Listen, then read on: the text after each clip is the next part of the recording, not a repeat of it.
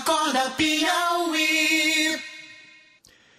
Já estão 50% concluídas as obras do viaduto na ligação da Avenida Barão de Gurgueia com a Henri Wald Carvalho, no bairro Tabuleta. A previsão é de conclusão dos trabalhos ainda este ano, como informa o repórter Christian Souza. As obras seguem avançadas com a implantação dos vãos, que representam a estrutura das faixas de rolamento por onde vão passar os veículos. No próximo sábado estão programadas as mudanças na rede de alta tensão uma atividade que já foi iniciada no último final de semana. Mas trabalhamos sábado e domingo nessa rede, fizemos as intervenções necessárias, inclusive com desligamento, é, e vamos continuar sábado e domingo que vem para que a gente possa dar é, mais fluidez e mais rapidez no andamento dessa obra tão importante para a cidade de Teresina. O viaduto fará a ligação das avenidas Barão de Gurgueia com Henrique de Carvalho, uma importante obra que busca melhorar a mobilidade urbana ajudando inclusive o fluxo de ônibus do corredor sul do sistema Integra. O elevado de 6 metros e uma rotatória na parte inferior tem investimentos que ultrapassam 25 milhões de reais, oriundos de recursos do governo federal com a contrapartida da Prefeitura de Teresina. Segundo a Prefeitura de Teresina, 50% da obra já foi concluída e a previsão é que o elevado seja entregue à população até o final deste ano.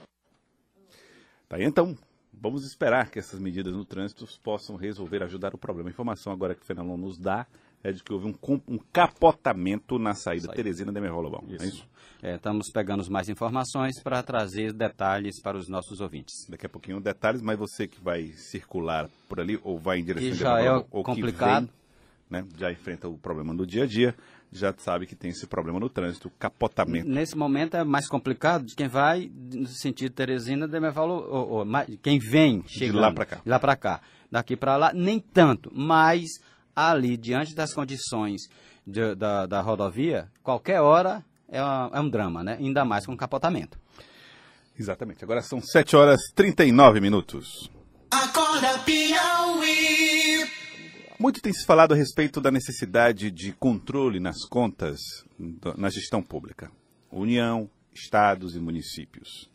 E falamos sempre a respeito das dificuldades, por exemplo, do estado do Piauí com a previdência, o gasto excessivo, 1,2 bilhão pelo menos por ano retirado dos cofres públicos para bancar o déficit na previdência. A dívida pública no Brasil, que já chega a 80% do PIB. E como é que está a saúde financeira da cidade mais importante do Piauí, ou maior cidade do Piauí, que é a cidade de Teresina? Nós estamos aqui no estúdio com Francisco Canidé, secretário municipal de Finanças, que vai conversar conosco a respeito deste assunto. Doutor Francisco Canidé, bom dia, obrigado pela presença. Como é que vocês cuidam das contas no município de Teresina? qual é a realidade nossa? É muito diferente do resto do país, do, do, do, estado do Piauí? Como é que tem sido? Bom dia, Joelso, bom dia, Fenelon, bom dia, ouvintes da Rádio Cidade Verde.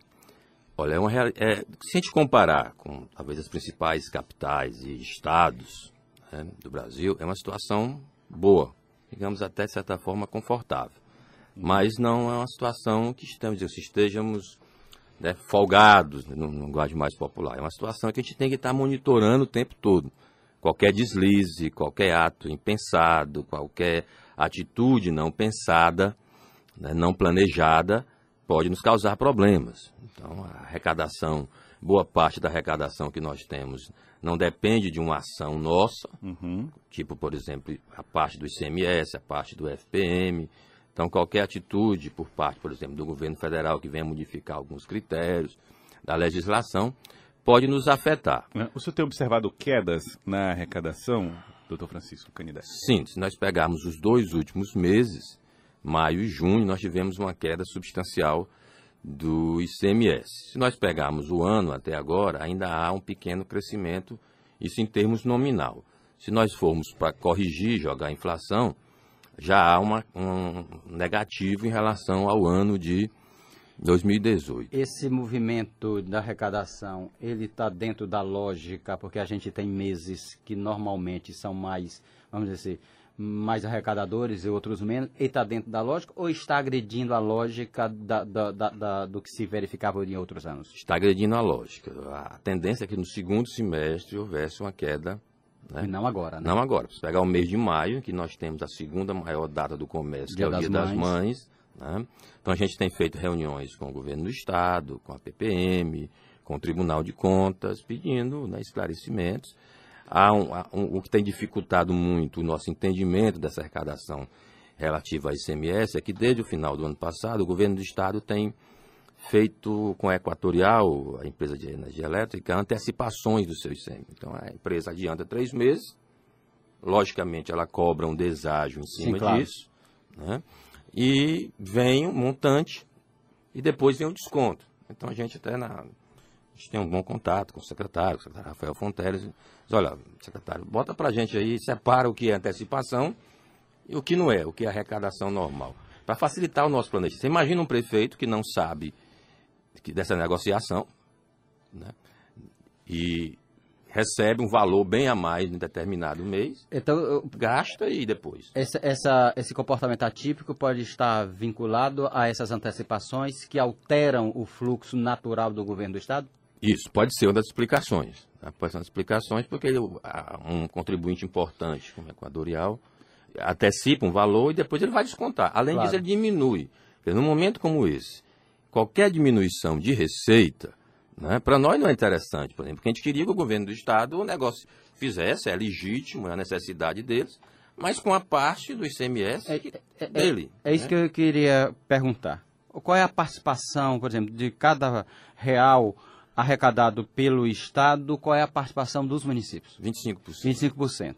Ou então vocês gostariam que ele negociasse 75, 75 não os 25. Não os 25. Ou pelo menos chamasse as prefeituras para negociar, para fazer um acordo coletivo. Exato. Qual é o peso, só me permita, Joelson, uhum. porque a, a, gente tem como principal fonte, as principais fontes de receita da prefeitura, a gente tem o fundo de participação dos municípios, a gente tem esse repasse do ICMS, uhum. o IPTU, Exato. né?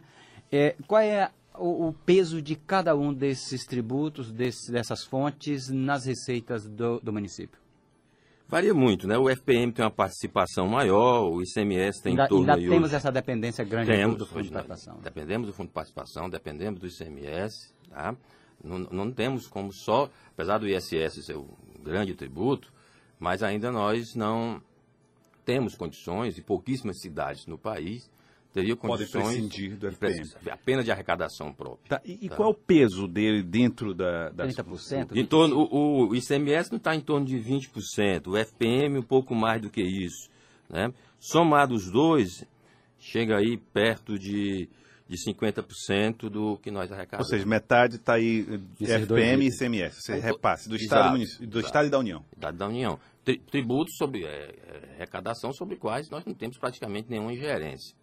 Né? Uhum. Por isso que hoje se discute muito a reforma tributária, em que se, mas ainda várias propostas, se fala em acabar com o ICMS, com o ISS, criar um imposto único, mas ainda está né, muita coisa sendo definida. Isso deixa muito vulnerável o planejamento, né? Muito. E quando você tem a sua receita antecipada e reduzida, né? Então, ah, você não quer antecipação de receita? Eu posso até querer, desde que ela venha 100%. É, mas nesse momento não não me, não me, traz nenhum ganho, pelo contrário, dificulta o meu planejamento. É, isso, é, é, essa é a diferença entre quem trabalha com planejamento e quem trabalha com a corda no pescoço. corda no pescoço você recebe logo qualquer coisa antecipada. com planejamento é melhor receber, receber. melhor, mai, um valor maior. E o valor integral. Agora, agora doutor Francisco Canidé, secretário municipal de Finanças. Vamos falar então daqueles, aquelas arrecadações que estão aí, dependem, vamos dizer assim, do uh, do, do, esforço da, da prefeitura, que no caso IPTU e ISS. Tá? Uhum. É, esses dois impostos, que são os principais, é, existem muitos devedores, existe, existe muita inadimplência, existe muita dificuldade de arrecadação? Sim, nós temos tem melhorado. O IPTU, por exemplo, esse ano deu uma melhora boa. Até agora nós estamos com um acréscimo de 17% em relação ao ano anterior, o ITBI também. Né? A população acho que conhece, mas reconhece o trabalho, o, o uso, o bom uso do seu tributo, mas por uma série de fatores, até mesmo pela, pela crise que o país atravessa, nós temos sim um volume grande aí de inadimplência, tá? que a gente tem usado algumas formas para tentar reduzir. Tivemos no final do ano passado, até o mês de abril, é, um, aquele famoso refis, que a gente chama de PPI lá, que é um parcelamento em que você tira de quem paga de uma parcela só, tira juros, tira multa. Quem pode parcela é reduzida esse juro e multa. Foi uma, uma boa arrecadação no início do ano. A gente chamou o contribuinte a participar. Então nós temos ainda assim alguns já muito dessa parte já ins- inscrito em dívida ativa, ou seja, já está na Procuradoria do município para ajuizando ações para a cobrança disso. E dentro desse esforço de resgate de dívidas, vocês estão dentro da prefeitura eh, programando uma ação com uma espécie de mutirão de renegociação de, de dívidas, que é em parceria com, com a Corregedoria de Justiça, né? Isso. Isso vai ser quando? Está programado agora para o final de outubro, começo de novembro. Na verdade, foi uma iniciativa do Tribunal de Justiça, a quem a gente agradece, da Corregedoria, do desembargador Ilho, com o doutor Dourado e toda a sua equipe, né, que nos procurou, oferecendo esse trabalho, essa parceria, em que eles vão entrar com estrutura, toda a logística de, necessária no próprio tribunal, para que a gente possa chamar aí os devedores, que já seria o que já está em dívida ativa, e até com uma novidade Ou seja, quem quiser a- a- a- atrasar a partir de agora não entra em negociação, só para ficar É, avisado. já estão na... Porque tem gente que fica esperando esse tipo de chance, É, né? Esse é para aqueles que já se encontram em dívida ativa. Tá? Então é uma maneira. Só, só para explicar, o, quem está na dívida ativa é, normalmente é quem é, ficou devendo de um ano fiscal para outro. De um ano para o Ou outro. seja, dívidas que já estavam consolidadas, reconhecidas em dezembro passado. Dezembro passado. Para trás. Isso. Então venceu o ano, aquelas é, dívidas elas são passíveis de ir para dívida ativa. Você já tem condições de ir, que a gente ajuizar a cobrança. Já está nessa condição de ir. Temos um volume grande hoje, já, a gente já faz alguns, temos convênio com Serasa, estamos estudando a, forma de estar cobrando aquelas mais difíceis, tem alguns, tem algumas mecanismos Brasil afora que a gente está vendo. Por exemplo, Fortaleza contratou uma empresa ligada ao Banco do Brasil para fazer essa cobrança. E agora, muito bem-vindo essa iniciativa do Tribunal de Justiça, que facilita a vida também de quem está devendo. Nós temos uma parte da população considerável que quer, né, que é um bom pagador, que quer estar em dia, tem alguma dificuldade. Então, quando a gente chama para conciliar, que a gente oferece abatimentos em multas e juros, sempre é bem-vindo, a população aceita bem e, e o resultado sempre é positivo. Quando o senhor fala de um bom volume, isso significa o quê? Em torno de um bilhão de reais Para a prefeitura, é quase um terço do, do, do, do orçamento. do orçamento. Nós estamos conversando com Francisco Canidé, secretário municipal de Finanças. Doutor Francisco Canidé, a respeito de reforma da, da Previdência, existe a, a- a pedido para que estados e municípios sejam incluídos na reforma da Previdência, que está em debate no Congresso Nacional. No caso de Teresina, como é que está a situação do IPMT, que é a Previdência do município? Olha, o IPMT talvez, com certeza, está entre os, os melhores institutos de previdência regime próprio do país. Nós somos hoje superavitário, né, temos uma boa poupança e não entra, a- a- o recurso próprio do Tesouro não entra nada, é zero, apenas a parte patronal, obviamente. Que já é previamente estabelecido. Mas o IPMT hoje paga a sua folha, todas as suas despesas com o que é arrecadado de previdência e tem uma poupança considerável. Nos próximos anos não teremos nenhum problema com previdência. Tá. Mas isso não nos pode fazer né, dormir em berço esplêndido, deitar em berço esplêndido. A gente tem que pensar no futuro, no pagamento dos servidores que ainda vão se aposentar. Então, a gente né, precisa sim que seja feita uma reforma. Seria ideal, então, que a reforma já incluísse os municípios na avaliação do Eu senhor? acredito que sim, aqui é uma avaliação pessoal. né, Tá, não chegaram a debater e né, discutir isso internamente. Dentro, com o pessoal do IPMT, com o próprio prefeito, apenas conversas né, sendo bater né, um martelo, digamos assim. A minha visão pessoal, sim. Por- Porque se não faz agora, principalmente os estados que estão, na sua grande maioria, com dificuldades enormes previdenciárias, você citou o estado do Piauí agora, quando, no início da entrevista, com alguns dados, quanto mais demorar a aprovar, mais vai aumentar esse problema.